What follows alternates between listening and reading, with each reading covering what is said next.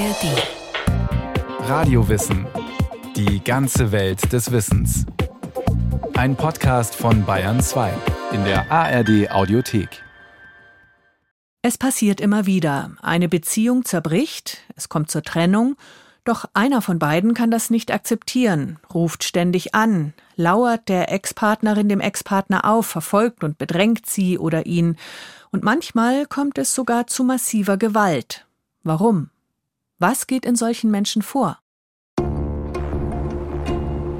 Der weiß, wann ich komme, wen ich zu Besuch hatte, wann ich gegangen bin, wann ich wiederkomme, mit wem ich komme, warum ich komme. Ansonsten war aber auch viel Schweigen. Betretenes Schweigen, unangenehme Stille. Sie war eben einfach hauptsächlich da.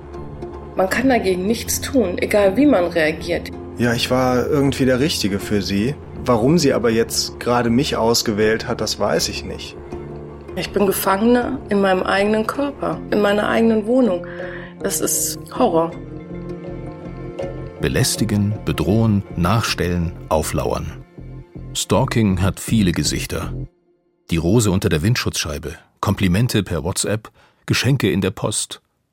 Anfangs wirkt es wie Liebeswerbung. Recht schnell aber wird die permanente Verfolgung zur Bedrohung, zum täglichen Horror. Das kann Depressionen auslösen, es kann Angstzustände auslösen, das kann Syndrome auslösen, die wir posttraumatische Belastungsstörungen nennen, also dass Menschen Panikattacken bekommen, wenn zum Beispiel das Telefon klingelt. Und es gibt Menschen, die krempeln komplett ihr Leben um, um sich dieser Macht und dem Einfluss des Stalkers zu entziehen. Die wechseln die Wohnung, die wechseln den Arbeitsplatz. Ich kenne eine Frau, die hat sogar den Kontinent gewechselt, wobei der Stalker sie auch auf dem neuen Kontinent innerhalb von vier Wochen Wochen wieder aufgespürt hat. Also das sind schon massive Eingriffe in das Leben eines Menschen, was das Leben eines Menschen komplett zerstören kann. Professor Harald Dressing ist Stalking-Forscher und leitet die Abteilung Forensische Psychiatrie am Mannheimer Zentralinstitut für seelische Gesundheit. Dort hat er im Jahr 2005 die erste epidemiologische Studie für Deutschland erstellt. Das Ergebnis? Stalking ist keine Randerscheinung. Jeder achte Deutsche wurde im Laufe seines Lebens schon einmal gestalkt. Die durchschnittliche Dauer betrug über zwei Jahre. Die häufigste Konstellation für Stalking ist das sogenannte Ex-Partner-Stalking. Das hat dann unter Umständen das Motiv, ich will den Partner zurückgewinnen oder ich will ihm vielleicht auch eins auswischen, ich will ihn quälen. Beides kann nebeneinander bezeichnenderweise sogar vorkommen. Und das sind die häufigsten Fälle. Und da wiederum kann man sagen, 90 Prozent der Täter sind in diesen Fällen männlich und die Mehrzahl der Betroffenen sind Frauen. Andrea ist ein Stalking-Opfer. Ihr Name ist, wie der aller Beteiligten, verändert. Es begann, als sie sich nach eineinhalb Jahren Beziehung von ihrem Freund getrennt hatte. Das konnte er irgendwie nicht akzeptieren und hat immer wieder angerufen. Hat dann nachts im Sturm geklingelt, dass ich Kerzen gerade im Bett saß und hat meine Mailbox vollgequatscht, meinen Anrufbeantworter vollgequatscht, dass er eine Aussprache möchte, dass er mich wiedersehen möchte, dass er mich doch noch liebt und, und dass er der Meinung ist, dass ich im Moment diese Liebe nur nicht empfinden könnte und ja, dass ich doch Geduld haben sollte, irgendwann würde ich die Liebe zu ihm wiederfinden. Michael, der Verlassene, ignorierte Andreas Wunsch einfach. Als hätte sie die Trennung nie ausgesprochen. Und steigerte seine Dosis bis zu 50 Anrufe täglich. Und dann habe ich gesagt, so, stopp. Ich möchte nicht mehr, dass du mich anrufst, dass du mich belästigst, dass du mir Briefe schreibst, Geschenke machst und permanent, aber auch wirklich permanent bei mir vor der Türe sitzt.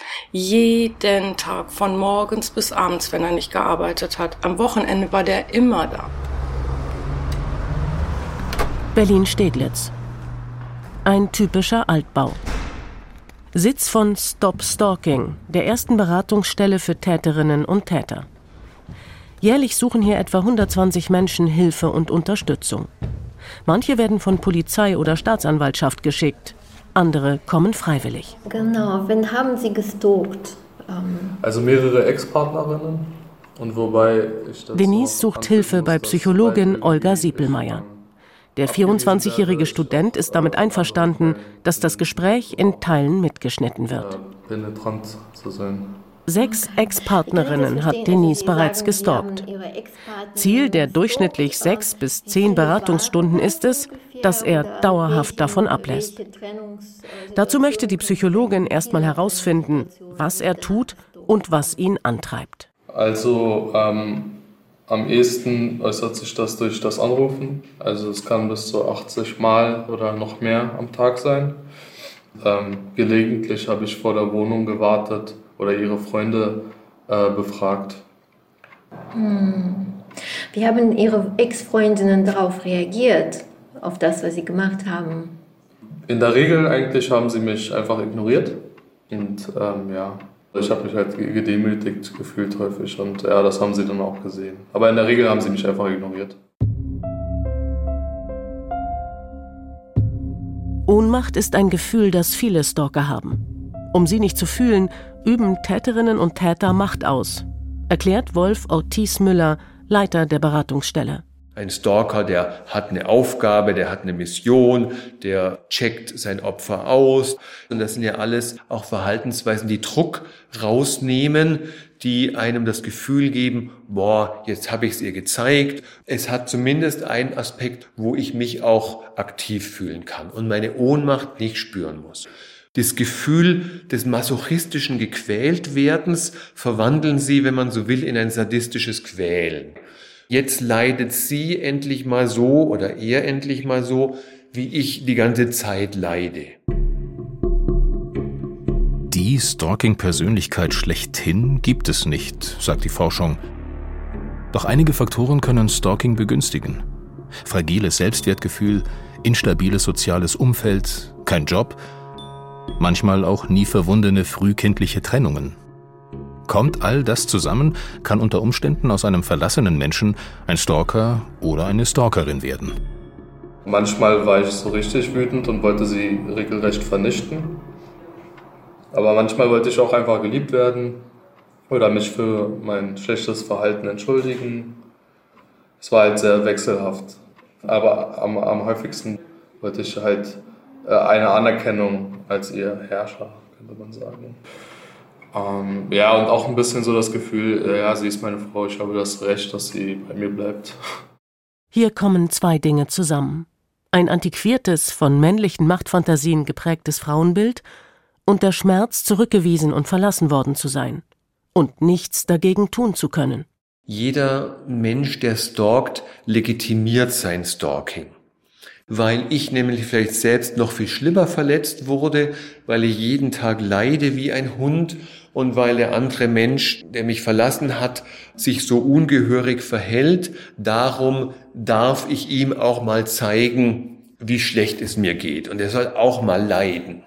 In den Beratungsgesprächen geht es um Selbsterkenntnis, Perspektivwechsel, Mitgefühl mit den Opfern, im Idealfall. Ähm, kam Ihnen mal der Gedanke, wie Ihre Ex-Partnerin darunter leiden können? Ja, meistens auf jeden Fall. Und dann hat es mir, also deshalb gab es dann auch Fälle, wo ich mich entschuldigen wollte für das ganze Leid, das halt damit verbunden war. Aber nach einer variablen Zeit ist es so gewesen, dass ich meistens gesagt habe, okay, sie verdient es. Ja, und man kann es auch so zusammenfassen, dass manchmal wollte ich, dass sie halt leidet, manchmal wollte ich es nicht und manchmal, äh, manchmal war es mir egal. Das war so gleichmäßig verteilt. Einsicht, Mitgefühl mit dem Opfer. Schafft ein Stalker diesen Perspektivwechsel, sind die Beraterinnen und Berater schon einen großen Schritt weiter. Relativ gut funktioniere das mit denen, die freiwillig kommen, erzählt Psychologe Ortiz Müller. Vergleichsweise schlecht hingegen mit denen, die von der Staatsanwaltschaft geschickt werden. Die schwierigsten Fälle finde ich die, die ich schamlose Täter nenne. Also die sagen, ja, ich will, dass sie leidet und es geschieht ihr Recht und ich prahle ihr mit den Taten, die ich vollbringe oder die ich mir vorstelle zu vollbringen. Dann denke ich, wenn jemand bei dem bleibt, ist er bei uns auch falscher. Dann sagen wir auch, es geht nicht drum, dass sich jemand hier nur ausbreiten kann in seinen Täterfantasien und dann dafür womöglich noch Pluspunkte im Strafverfahren sammelt. Solche Menschen sind doch krank, ist oft zu hören. Stimmt das? Nein, die Mehrzahl nicht, sagt Stalking-Forscher Harald Dressing. Es gibt eine kleinere Gruppe von Stalkern, die sind krank. Die haben zum Beispiel eine Psychose oder andere psychopathologische Auffälligkeiten. Die müssen wir behandeln. Die sind möglicherweise sogar für das, was sie tun, auch strafrechtlich vermindert schuldfähig oder auch gar nicht schuldfähig. Die große Mehrzahl der Stalker, also weit über 90 Prozent, erfüllt aber diese psychiatrischen Krankheitskriterien nicht, sondern die sind für das, was sie tun, auch voll verantwortlich. Und aus meiner Sicht müssen die auch mit aller Härte, die die Gesetze zur Verfügung stellen, bestraft werden. Frühes Einschreiten ist wichtig, um die Täter zu stoppen, so Harald Dressing. Das funktioniert aber nur, wenn Opfer ernst genommen werden. Auch wenn die Gesetze in den letzten Jahren mehrfach verschärft wurden, eine Befragung aus dem Jahr 2018 zeigte, dass sich Stalking-Opfer von Polizei und Justiz nach wie vor nicht ausreichend unterstützt fühlten. Andrea verließ nur noch selten das Haus. Und wenn, dann immer in Begleitung. Schließlich kam die Nacht, in der sie zwei Freunde nach einem Disco-Besuch nach Hause begleiteten. Und da stand er an ihrem Auto, ist bedrohend auf sie zugekommen, worauf sie dann Angst hatten, wieder hochgekommen sind, wir die Polizei gerufen haben, die auch relativ schnell da waren. Wir kamen dann also mit zwei Mannschaftswagen und einem Zivilwagen, haben ihn dann unten aus irgendeinem Gebüsch rausgeholt, haben ihm eine Gasschreckschusspistole und einen Elektroschocker abgenommen, ihm Platzverbot erteilt. Ja, ich konnte die ganze Nacht nicht schlafen. Ich war fix und fertig und wusste nicht, wie es weitergehen sollte. Daraufhin haben mich Freunde immer wieder angetrieben, ich sollte doch zur Polizei gehen, mir eine einstweilige Verfügung holen. Das habe ich dann auch getan. Andrea konnte eine richterliche Verfügung erwirken. In ihrem Fall bestand sie darin, dass ihr Ex-Freund sie nicht mehr beleidigen, belästigen und bedrohen und sich ihr auf nicht mehr als 50 Meter nähern darf. Er verstieß mehrfach gegen diese Verfügung und zahlte einige Geldstrafen. Seit dem Jahr 2007 gibt es den Paragraphen 238 im Strafgesetzbuch, das sogenannte Nachstellungsgesetz. Wer einem Menschen unbefugt nachstellt und dadurch seine Lebensgestaltung schwerwiegend beeinträchtigt, wird mit Freiheitsstrafe bis zu drei Jahren oder mit Geldstrafe bestraft, heißt es darin. Seitdem gilt Stalking nicht mehr als Kavaliersdelikt, sondern als Straftat, um die sich Polizei und Justiz kümmern. Opferschützer wie Gerhard Müllenbach vom Weißen Ring hatten sich von der Gesetzesänderung zunächst eine Menge erhofft, wurden dann aber von der Rechtsprechung enttäuscht. Also ein Opfer, das seine Wohnung nicht gewechselt hat, seinen Arbeitsplatz nicht gewechselt hat.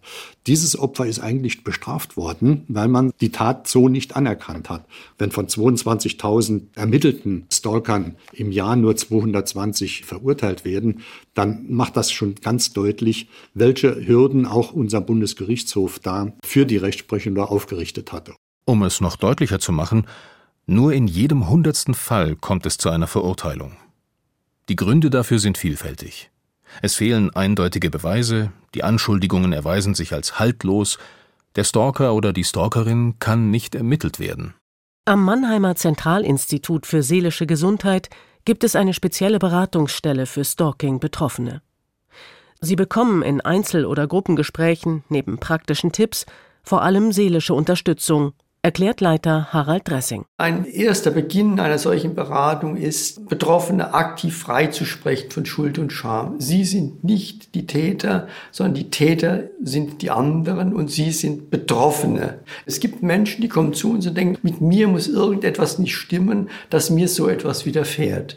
Also das ist sicherlich nicht persönliches Versagen dieser Menschen, sondern das ist der kriminellen Energie der Täter geschuldet.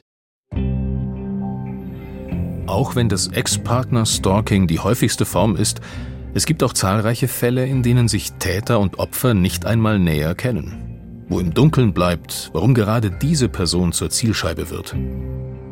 So ging es Stefan. Bis heute hat er keine Ahnung, warum gerade er monatelang von einer früheren Kollegin verfolgt wurde, die er nur flüchtig kannte. Die Frau habe ich kennengelernt bei einem gemeinsamen Jugendtreffen oder einer Jugendfreizeit, die wir beide mitgemacht haben als Betreuer.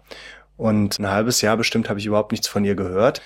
Aber irgendwann fing das dann an, dass sie angerufen hat und dann hat sie mich auch mal besucht Und dann ist die immer häufiger gekommen, ohne sich anzumelden. Es wurde immer extremer. Die ist zu allen möglichen Tages- und Nachtzeiten angekommen, ohne Verabredung. Und auch wenn ich ihr gesagt habe, dass ich das nicht haben möchte, dann ist sie trotzdem immer wieder gekommen. Und das war dann häufiger so, das war dann schon zweimal die Woche. Monatelang belagerte die Kollegin Stefans Wohnung, klingelte, wollte unbedingt zu ihm. Als er nicht öffnete, übernachtete sie im Treppenhaus oder im Garten vor dem Fenster seiner Souterrain-Wohnung und starrte hinein. Das war so ein Gefühl, als ob die latent irgendwie immer da ist.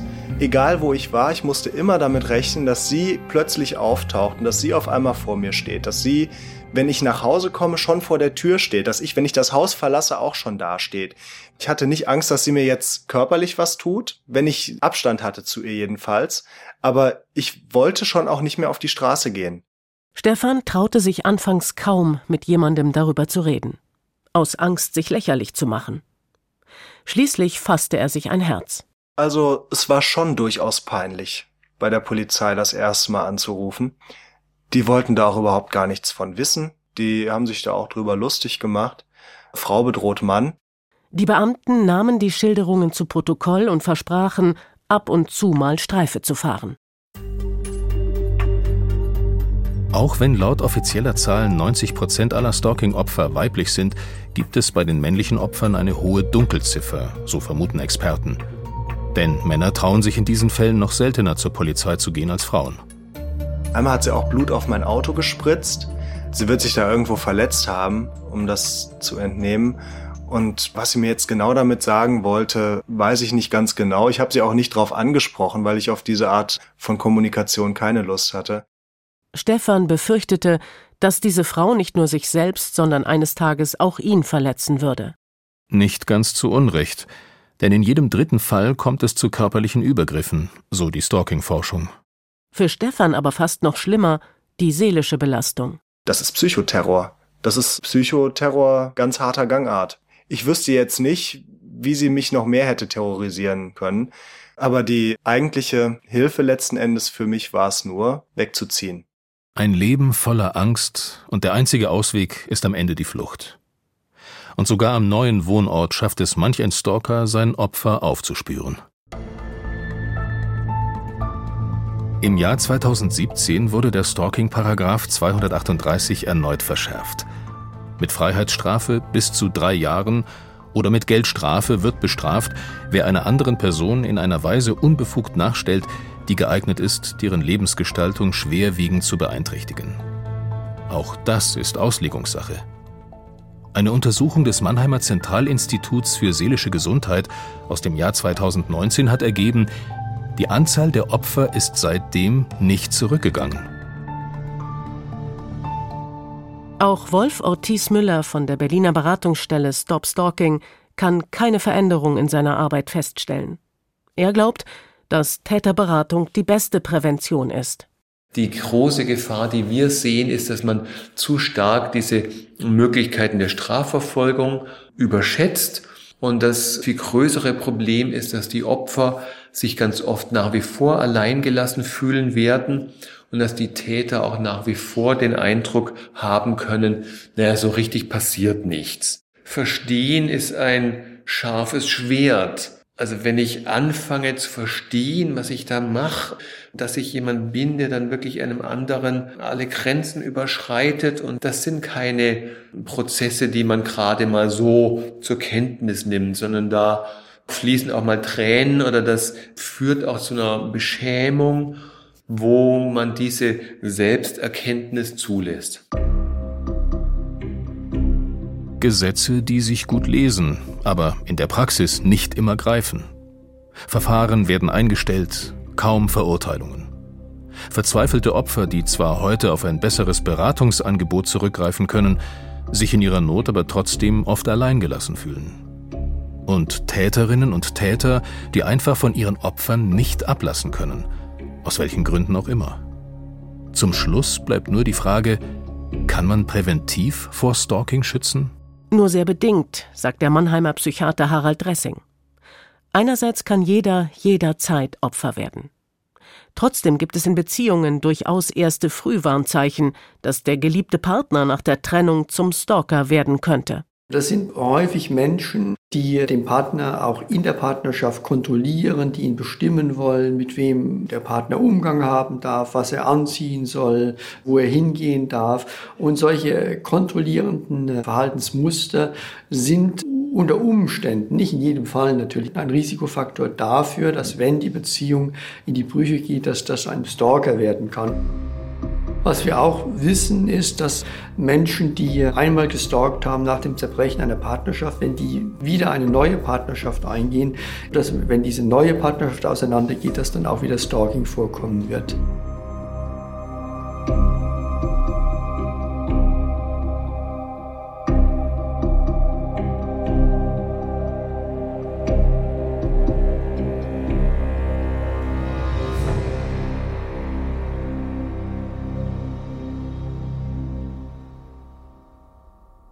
Karin Lamsfuß über das Phänomen Stalking.